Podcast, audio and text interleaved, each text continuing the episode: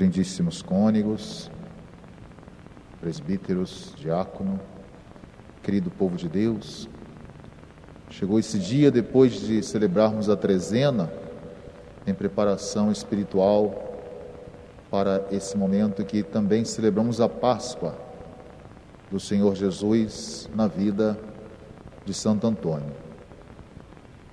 Nós que terminamos de celebrar a solenidade da Santíssima Trindade, quis a providência que este ano caísse na segunda-feira, né? logo depois dessa importante solenidade do tempo comum, logo após o tempo da Páscoa, da qual nós falamos ontem que é o mistério central da nossa fé. Louvamos a dignidade do Deus que é Pai, Filho e Espírito Santo.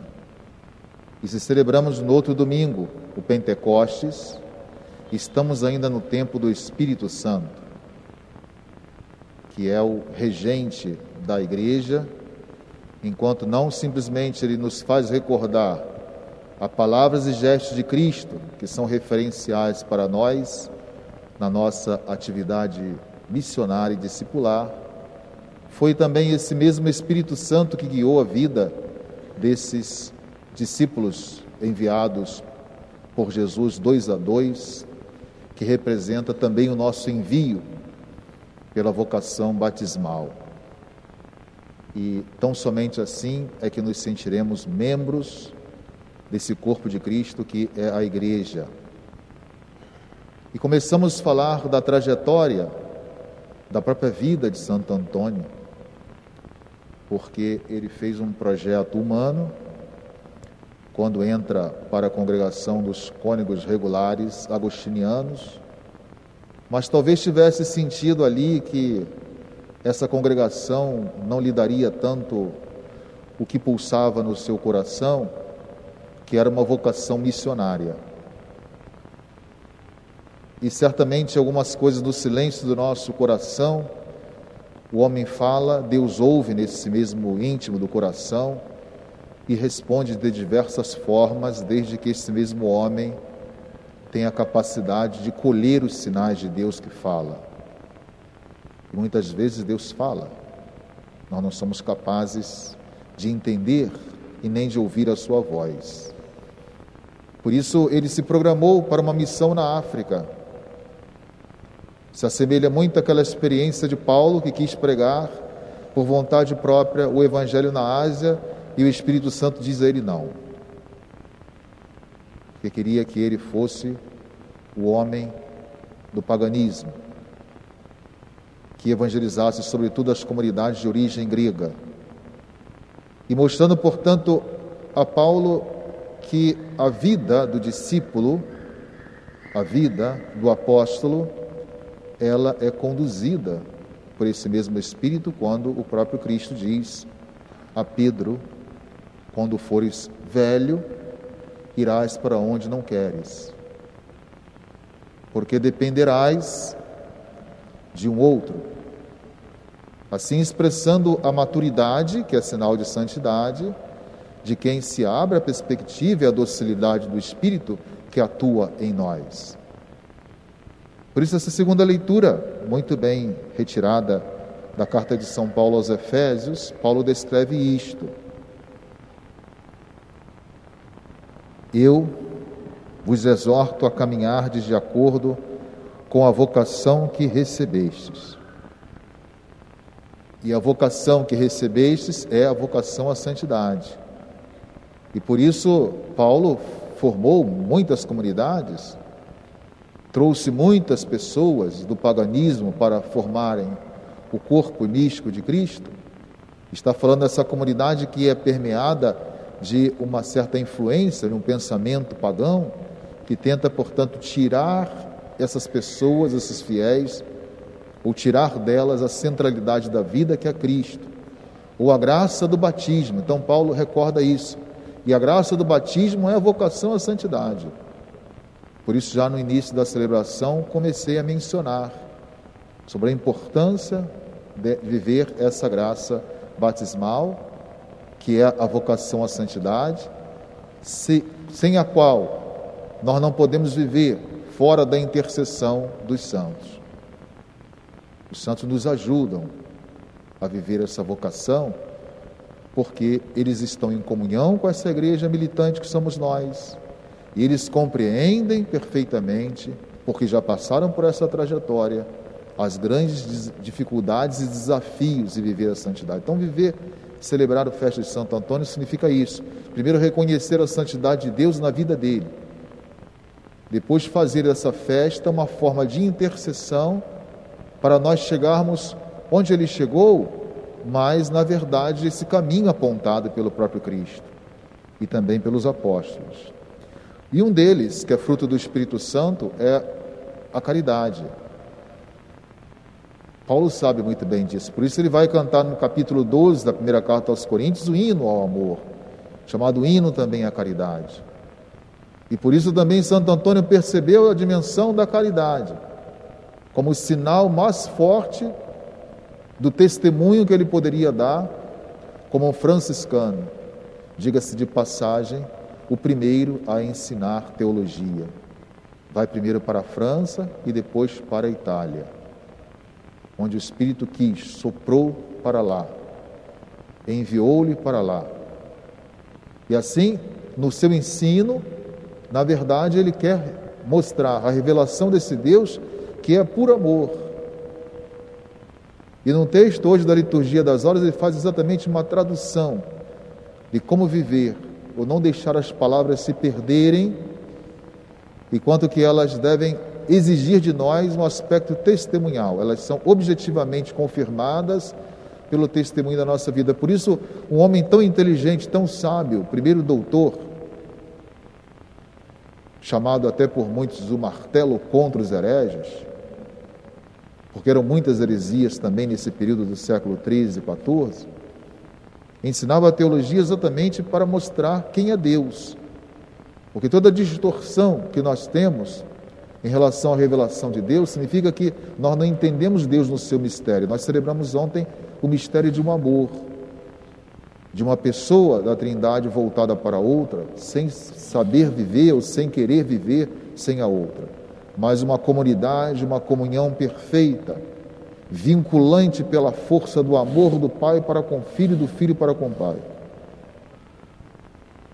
E é esse amor unitivo de Deus que nos faz entender que Deus é um mistério que se permite amar e ser amado. Ele nos ama e quer ser amado por todos nós. E aí que Paulo dá como receita para mostrar se a pessoa tem fé e tem condição de continuar nesse corpo místico de Cristo que ele descreve nessa mesma carta que é a igreja, tendo Cristo como cabeça, falar que a pessoa é cristã ou batizada, não podemos desvinculá-la de Cristo Jesus. E não podemos desvincular essa pessoa da igreja, fora da igreja. Não podemos viver o nosso batismo, a nossa fé, dizer que eu sou o corpo místico, eu sou um membro, com o carisma que esse mesmo Espírito me deu, para a igreja, dentro da igreja, para servir a igreja e ser sinal dessa igreja no mundo, é uma compreensão desse mesmo Deus. Suportai-vos então uns aos outros com paciência, no amor. Aqui está uma grande receita de Paulo para nós entendermos quem é Deus e como diz Santo Antônio, né, não basta simplesmente entender ou dizer belas palavras quem é Deus, senão que através desse aspecto testemunhal, onde através das obras nós objetivamos aquilo que nós entendemos e comungamos, que é esse mesmo Deus. Estamos em comunhão com Deus. Estar em comunhão com Deus, estar em comunhão com a igreja. Ontem eu falei no Pentecoste diocesano a célebre frase de Santa Teresa d'Ávila, né? morro filha da igreja. Talvez percebendo isso aqui que Paulo disse e vivido também por todos os grandes santos. Deveria entender que não são três deuses e nem muitos espíritos, nem muitos filhos, nem muitos pais, mas um só Deus que é Pai, um só o Filho Salvador e um só o Espírito Santo e é esse Espírito Santo que faz o corpo de Cristo ser uno. Por isso nós rezamos o nosso credo, creio na igreja una, santa, católica. Há um só corpo, porque há um só espírito. Por isso, João 17, oração sacerdotal durante a semana da unidade dos cristãos, nós rezamos para que não haja muitos corpos, mas que voltemos àquela, àquele desejo inicial de Cristo na formação da igreja, que haja uma só igreja. Esse é o nosso desejo até a história terminar, enquanto existirem os cristãos no mundo não uma multiplicação excessiva de denominações ou de igrejas. Isso não faz a gente crescer. Algumas vezes as pessoas fazem aí publicações de pesquisas, até profetizando que para 2035 teremos até uma maioria evangélica no Brasil, e fala também das várias denominações religiosas que vão se multiplicando como se isso fosse uma beleza dentro do projeto revelador de Deus. Ninguém fala de pessoas que muitas vezes voltam para uma unidade querida por esse Espírito e pelo próprio Cristo. Porque onde está o Espírito está a vocação à unidade, a comunhão, a participação, o sentir-se corpo desse mesmo Cristo. E não ir dividindo, porque quando, quando nós dividimos, não entendemos o papel do Espírito Santo e nos distanciamos, não permitimos que ele crie unidade entre nós e esse corpo querido por Cristo. Há um só corpo e um só Espírito. Há um só Senhor, uma só fé, um só batismo. E por isso que temos aqui as várias vocações no seio da igreja. Uns são chamados apóstolos, outros profetas, outros evangelistas, outros pastores e mestres. Aliás, aqui temos essas duas virtudes presentes em Santo Antônio, né? Ele foi um insigne pastor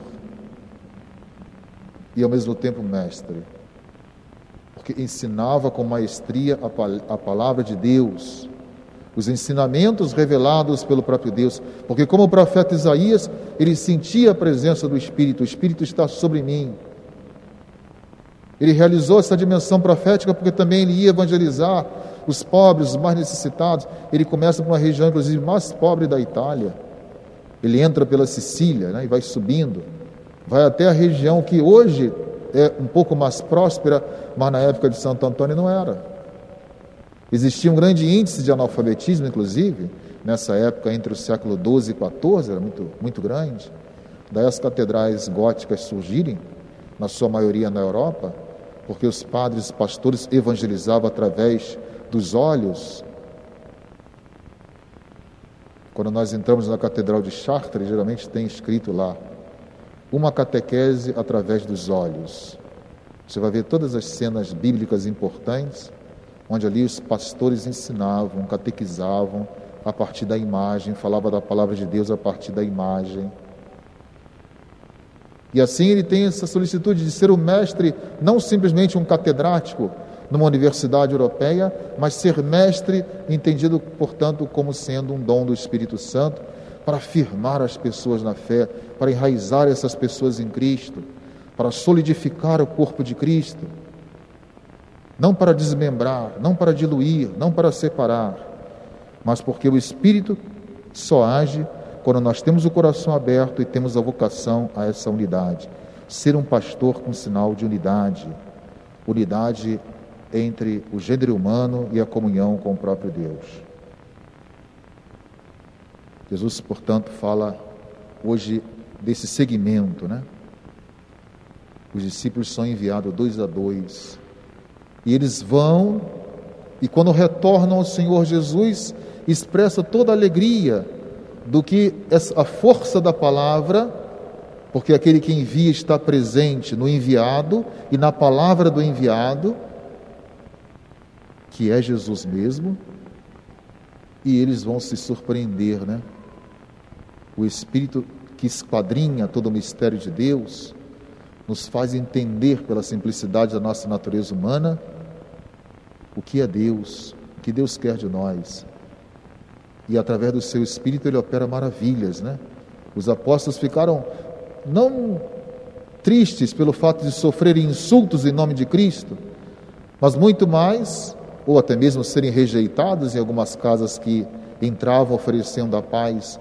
Essa paz dada pelo Espírito é a paz de Cristo.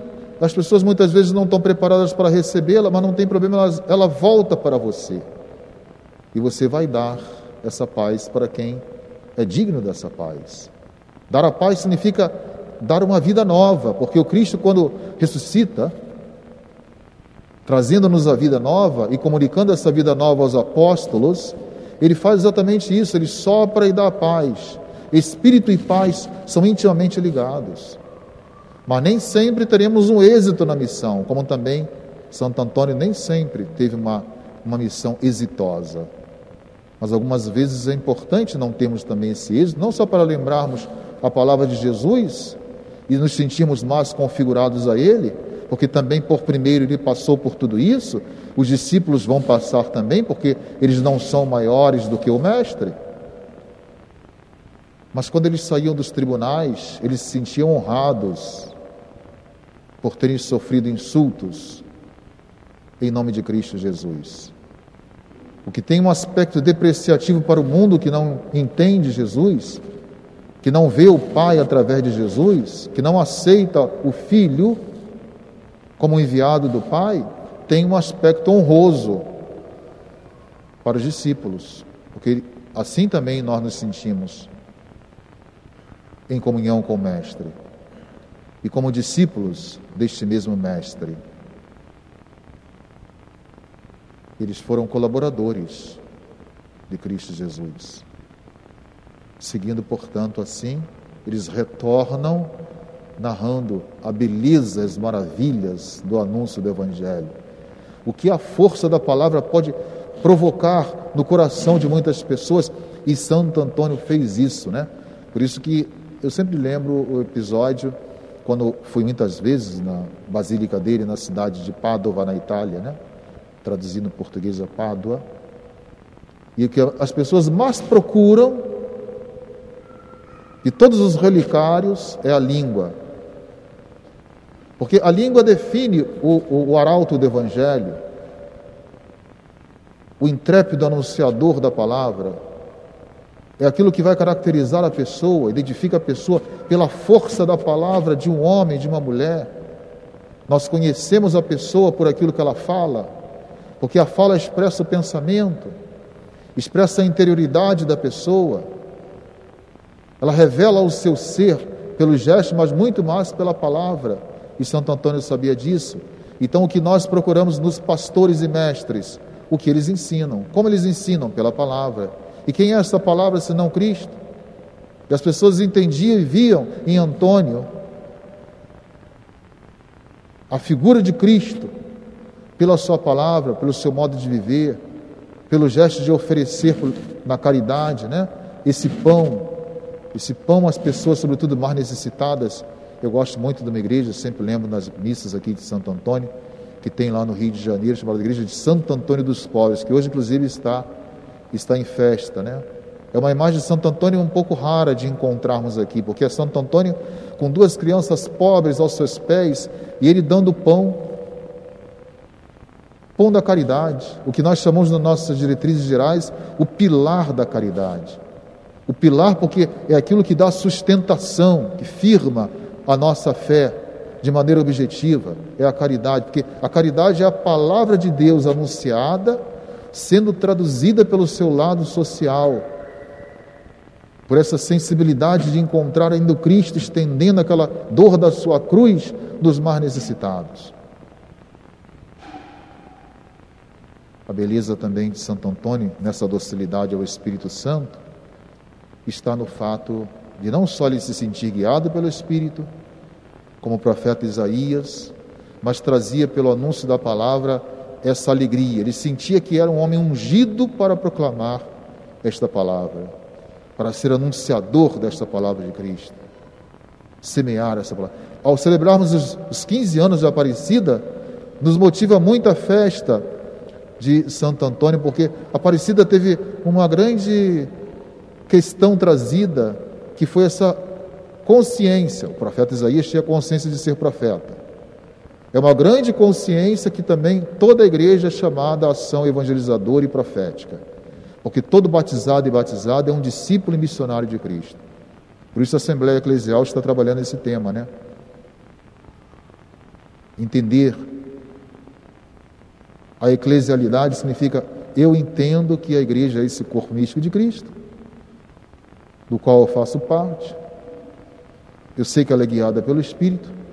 Então, se há o Espírito, há uma comunhão, mas não basta a comunhão, eu tenho que participar ativamente daquilo que a minha igreja pede para nós. E a nossa participação está na, não só na vivência sacramental, mas ainda completando essa comunhão que é a igreja, o sacramento visível da comunhão, do amor, da unidade para todo o gênero humano, mas é participação porque eu sou parte dela, eu sou um membro desse corpo de Cristo, mas ela também é missão. E por isso Antônio não era o homem só da palavra, mas era o homem da missão. Em pleno século XIII, sair do seu país para anunciar a palavra de Deus em outro país não é fácil. Se desprendendo da sua gente, da sua família, da sua cultura, do seu povo, dos seus costumes, e ir para onde o Espírito guia, né? Ele projetou a África, mas o Espírito tinha um outro projeto para ele. Assim somos nós, nossos projetos humanos. Morremos, como ele morreu para os nossos projetos pessoais, para que Deus opere em nós pelo seu Espírito, mostrando-nos o que ele quer de cada um de nós. Dizer, Senhor, que queres de mim? Como Pedro na Viápia, né? Dominus Covade, Senhor, para onde vais? Para onde vais me levar? O que queres de mim? Mais do que aquilo que eu já dei? E a resposta de Jesus é isto: eu quero que você continue me testemunhando que você prove aquele amor que você respondeu pela terceira vez. Sim, Senhor, tu sabes tudo, eu te amo. Apacenta o meu rebanho. Então eu vou sofrer o outro martírio aqui em Roma. E esse segundo martírio é na pessoa de Pedro. E Pedro não retruca com Jesus. Entende que aquilo ali, ele deu uma palavra de amor, prometeu o amor como também o presbítero, o pastor promete o amor a Cristo, a igreja, no dia da sua ordenação diante do bispo. Assim, portanto, Santo Antônio quis viver a sua dimensão presbiteral, como um pastor de almas. A maior alegria de um pastor como Santo Antônio é conseguir trazer, arrebanhar as almas para Cristo Jesus. estava lendo um pouco do relato de São José de Anchieta, na semana passada, né, que celebramos, como ele encontrou aqui a cultura dos índios, e ao mesmo tempo que havia muita má compreensão, choque, impacto da cultura cristã ocidental com a cultura indigenista, mas ele falava também das grandes dificuldades de anunciar o evangelho, as condições climáticas, topográficas, mas ao mesmo tempo ele fala da alegria, né? De estar convertendo e batizando muitos desses que viviam na nossa região, os nativos do Brasil. E sentia alegria, isso suplantava toda a dor do desafio da missão. Assim também foi a vida de Santo Antônio. A alegria de um pastor e mestre é sempre aquela de querer ensinar a fé da igreja, trazendo, portanto, muitos filhos e filhas para o seio da igreja. Peçamos a intercessão de Santo Antônio para nós vivemos a beleza desse momento que a igreja está vivendo agora. O mundo tem muitos desafios, como nós estamos vivendo, né? Muitas divisões, briga por poder, por dominação. Estamos vivendo um momento bélico difícil, momento internacional difícil, não só por conta das sequelas da pandemia, que trouxe certos horrores psicossociais no mundo inteiro. Nós estamos vivendo também um mundo que nos estarrece por um conflito armado, que deveria estar simplesmente numa memória histórica daquilo que nós vivemos ou que nossos antepassados viveram, mas não deveria ser uma realidade em pleno século XXI, porque falta exatamente esse gesto de abertura do coração do homem de hoje também para Deus. E eu falei ontem, repito aqui, o conceito de mudança de época que a Conferência de Aparecida nos trouxe há 15 anos atrás, exatamente isso. A mudança de época como um sinal de secularização onde o homem vai tirando da centralidade da sua vida, sua existência, Deus, e vai colocando Deus na periferia. Onde ele quer ocupar esse centro. Então a fé já não é mais suposta. Não é mais suposta uma cultura com a fé. Por isso nós temos que nos inspirar em Santo Antônio. Quisera Deus que toda a igreja, todos os batizados e batizadas fossem missionários. E tivesse essa força, essa alegria de permitir-se conduzir pelo Espírito e anunciar a palavra de Cristo. Trazendo cada vez mais essas pessoas batizadas e batizados que, que receberam o dom do batismo, mas não entendem o seu batismo, não vivem o seu batismo e não realizam a vocação sacramental, a santidade, no seio da igreja, porque sem ela nós não conseguimos viver a dimensão do batismo, porque é ela que nos fortalece, é ela que vai nos firmando cada vez mais na fé. Que Santo Antônio interceda pela humanidade inteira nesse momento difícil e também inspire cada um de nós, os pastores, mas também os leigos e leigas que são devotos deles, e são muitos no mundo inteiro para que possamos então emprestar todo o nosso ser, para que o Espírito Santo possa agir em nós e fazer frutificar em nós na semeadura da palavra de Deus em todos os corações. Louvado seja nosso Senhor Jesus Cristo. Para sempre seja louvado.